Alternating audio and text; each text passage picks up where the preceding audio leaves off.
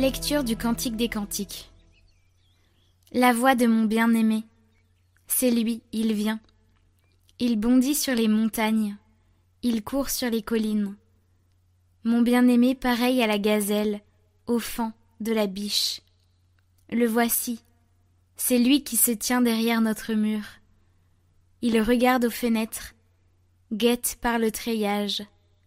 Il parle, mon bien-aimé, il me dit Lève-toi, mon ami, ma toute belle, et viens. Vois, l'hiver s'en est allé, les pluies ont cessé, elles se sont enfuies. Sur la terre apparaissent les fleurs. Le temps des chansons est venu, et la voix de la tourterelle s'entend sur notre terre. Le figuier a formé ses premiers fruits. La vigne fleurie exhale sa bonne odeur. Lève-toi, mon ami, ma toute belle, et viens. Ma colombe, dans les fentes du rocher, dans les retraites escarpées, que je vois ton visage, que j'entende ta voix. Ta voix est douce et ton visage charmant.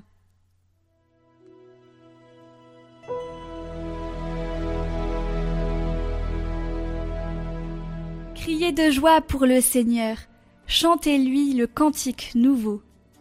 Rendez grâce au Seigneur sur la cithare, jouez pour lui sur la harpe à dix cordes. Chantez-lui le cantique nouveau. De tout votre art, soutenez l'ovation. Le plan du Seigneur demeure pour toujours. Les projets de son cœur subsistent d'âge en âge. Heureux le peuple dont le Seigneur est le Dieu. Heureuse la nation qu'il s'est choisie pour domaine. Nous attendons notre vie du Seigneur il est pour nous un appui, un bouclier. La joie de notre cœur vient de lui. Notre confiance est dans son nom très saint.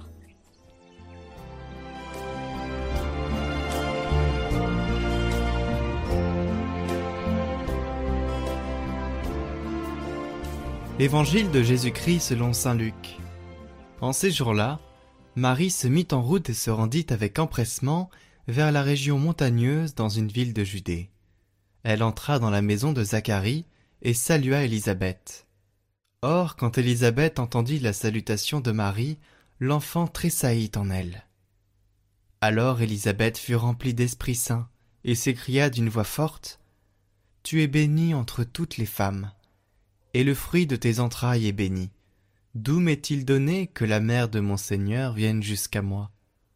Car lorsque tes paroles de salutation sont parvenues à mes oreilles, l'enfant a tressailli d'allégresse en moi. Heureuse celle qui a cru à l'accomplissement des paroles qui lui furent dites de la part du Seigneur.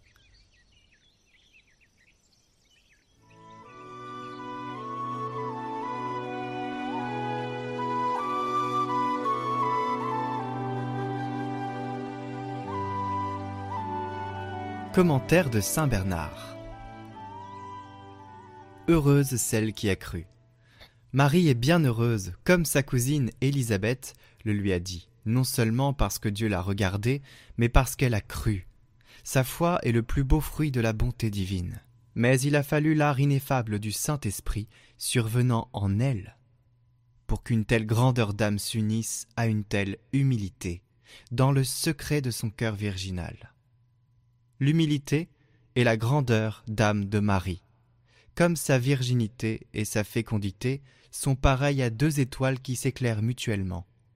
Car, en Marie, la profondeur de l'humilité ne nuit en rien à la générosité d'âme et réciproquement. Alors que Marie se jugeait si humblement elle-même, elle n'en a été pas moins généreuse dans sa foi en la promesse qui lui était faite par l'ange. Elle qui se regardait uniquement comme une pauvre petite servante, elle n'a nullement douté qu'elle soit appelée à ce mystère incompréhensible, à cette union prodigieuse, à ce secret insondable. Et elle a cru tout de suite qu'elle allait vraiment devenir la mère de Dieu fait homme. C'est la grâce de Dieu qui produit cette merveille dans le cœur des élus. L'humilité ne les rend pas craintifs et timorés pas plus que la générosité de leur âme ne les rend orgueilleux.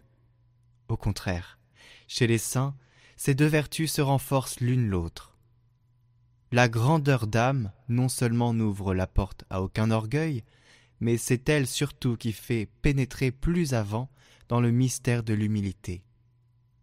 En effet, les plus généreux au service de Dieu sont aussi les plus pénétrés de la crainte du Seigneur et les plus reconnaissants pour les dons reçus. Réciproquement, quand l'humilité est en jeu, aucune lâcheté ne se glisse dans l'âme. Moins une personne a coutume de présumer de ses propres forces, même dans les plus petites choses, plus elle se confie dans la puissance de Dieu, même dans les plus grandes.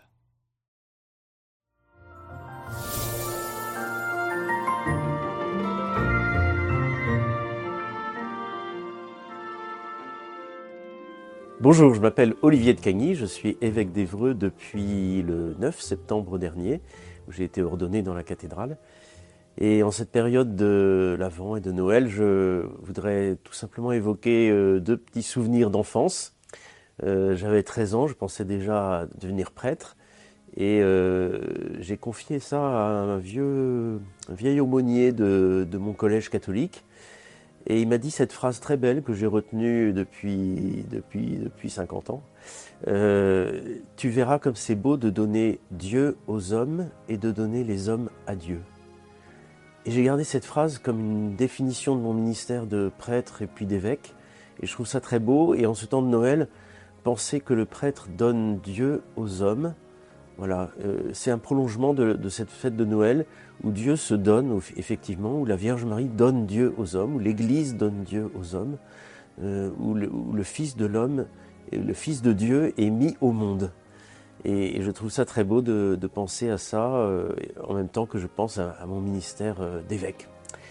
et puis un autre souvenir qui me touche beaucoup, ce sont tous les chants de Noël. Et j'étais petit chanteur et ces chants de Noël qui, sont à la fois très populaires, un peu folkloriques quelquefois, mais quand on, y réfléchit, quand on voit la beauté de ces chants, le fait qu'ils résonnent profondément dans nos cœurs, dans le cœur de tellement de gens, euh, et quand on est attentif en plus aux paroles, bah, je trouve que c'est très beau. Quoi. Pour sauver l'humanité, Dieu vient sur la terre, euh, les anges dans nos campagnes, euh, les anges dans nos campagnes, les anges dans nos campagnes ont entonné ce, chant des cieux et, l'écho de nos montagnes euh, redit ce chant mélodieux. Eh bien, voilà ce, chant des anges qui résonne dans nos campagnes, dans nos montagnes, c'est-à-dire dans notre vie d'aujourd'hui. C'est pas une légende, c'est pas une histoire d'autrefois. C'est vraiment aujourd'hui que se renouvelle cette joie du ciel et de la terre, alors que le Fils de Dieu se fait homme. Bon Noël.